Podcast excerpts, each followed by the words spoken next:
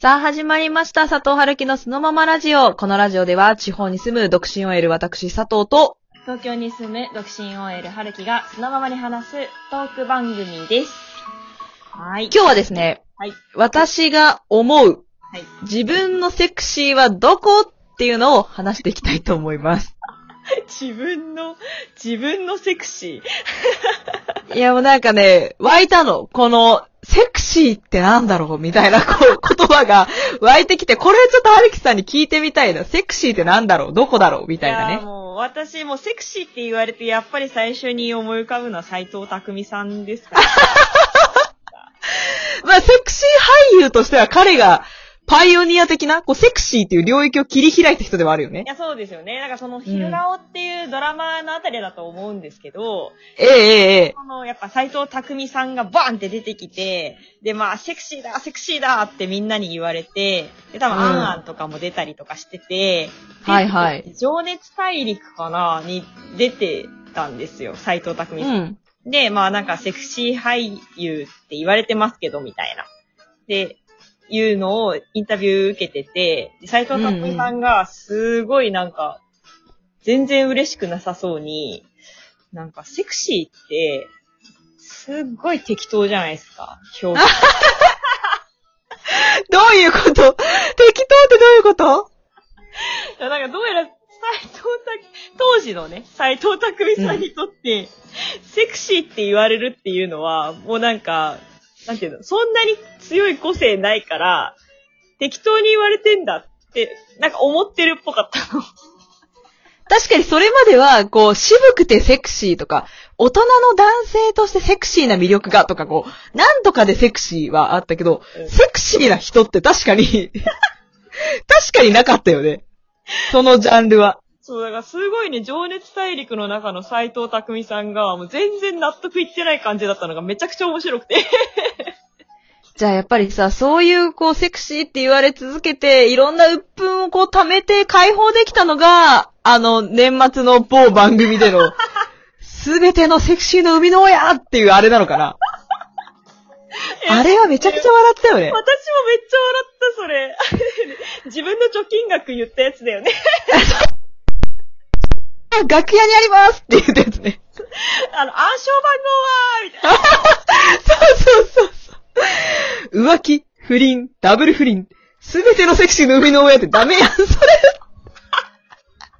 うんじゃダメなやつ結構あるよっていうね。いや面白いよねいや確かに斉藤匠さんといえば、あセクシーといえば斉藤匠さん。斉藤匠さんといえばそう年末のあれっていう。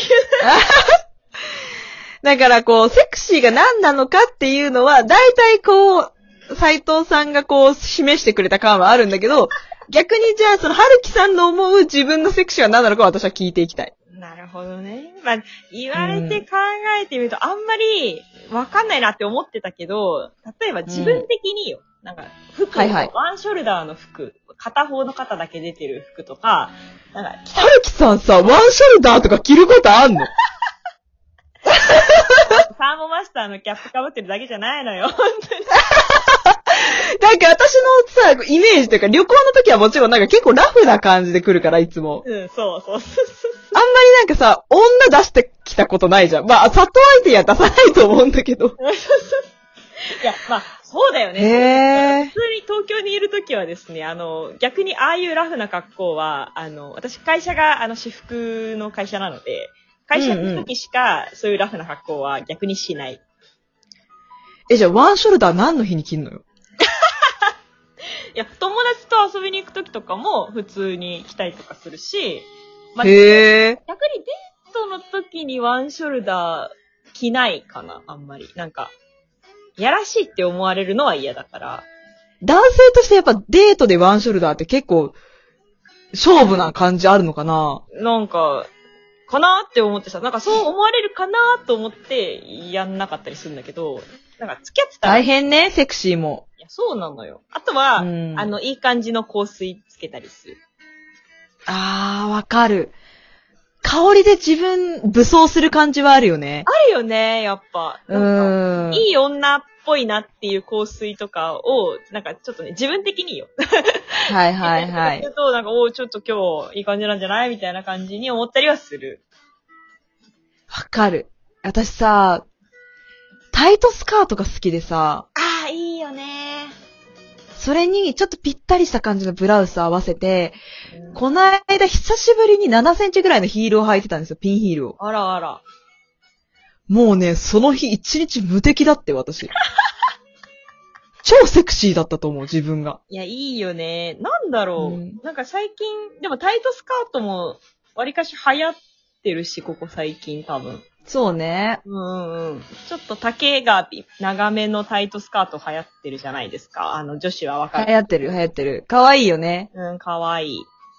でもここまで言って誤解してほしくないのは、その見た目のエロさイコールセクシーの話をしてるんじゃないんですよ。違う。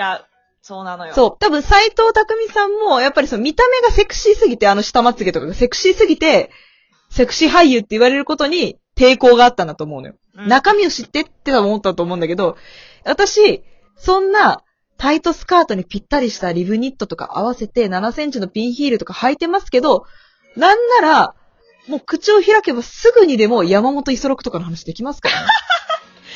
これ超セクシーじゃないちょっと待って、山本五十六の話だったら負けない。さあ、アレキさんが食いついてくると思ったんだよ。この間だってうちら3時間ぐらい第二次世界大戦について話したからね。話した。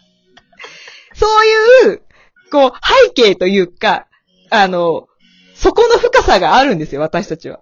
あーおーそれだけの知識を持った女が、タイトスカート履いて、体のラインぴっちり出して歩いてるって思ったら超セクシーじゃないいや、確かに。あと、やっぱそのタイトルカートとか、リブニットとか、やっぱ、うん。その、やっぱ、なんていうのあの、女体の話した時も、ちょっと話したけ ど、あの、見えないエロス的なところ見えないセクシー。見えないエロス。そうそうそう。ちょっと、肌が見えてないのにエロいみたいな。そういう見せ方って女の人できるじゃん。それで言うとさ、リブニットとか着た時ってさ、ちょっとこう、贅肉気になったりしませんなります。要は下着で締め付けられてる時に、段差がね、ちょっとできたり、ぷくっとできたりするんですよ。あまりにもこうガリガリじゃない。私たちは本当に中肉中背の女だからできるんですよ、それが。 なんかそれセクシーじゃないっていつも思う。あ、逆にそう。いや、私は、あのー本当に大好きな、福山雅治さんっていうはい。方がいるんですけど、ねずね、言ってますね。はい。はい。彼が、時々こう、なんかこう、ドラマとかライブとかでこう走ってるシーンとかがあるんですよ。おー。結構ね、その時こうぴったりこうしたシャツ着てたりするとわかるんだけど、うん、割とね、お腹ぽよんとしてんのよ。え、意外なんだけど。そう彼は、バキバキに鍛えてないの。そこが超いいのよ。へー。すっごいセクシーなの、そこが。ねー。ちょっとなんかさこう触りたくなるな中年男性がさ、バキバキに腹筋割ってたらさ、なんかもう今日はお前をいただくぜ、みたいな感じがすごいするじゃん。確かに。でも、マサハルさんは違うんですよ。マサハルさんはもうそんなんじゃないんですよ、もう。はー。お腹がちょっとぽよんとしてても、それでも、君は僕のこと好きだよね。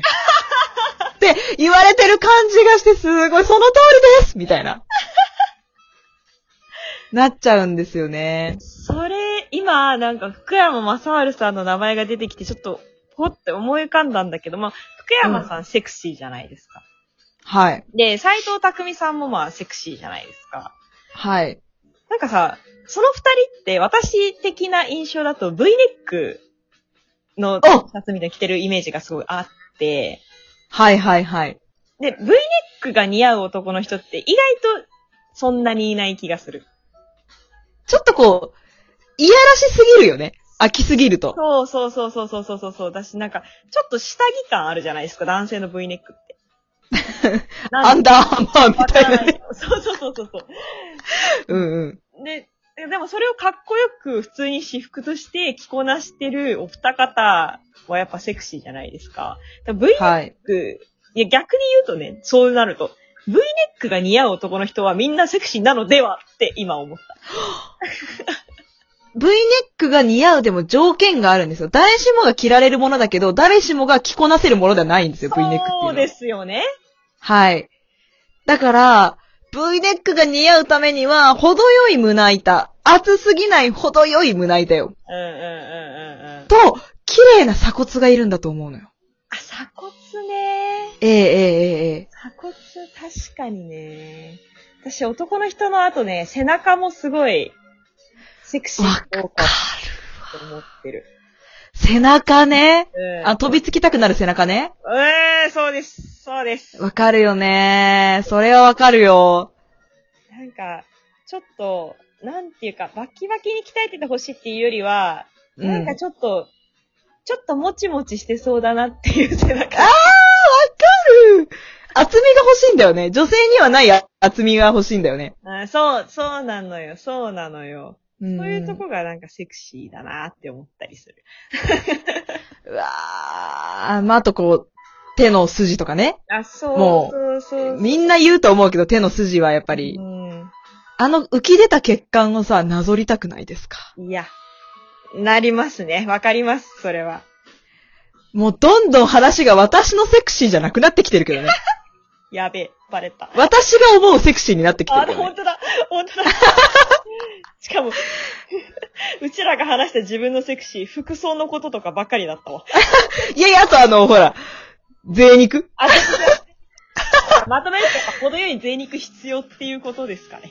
ちょっとした油断です。あの、ー武装した中に見えるちょっとした好きっていうのがいいんじゃないかなと思いました。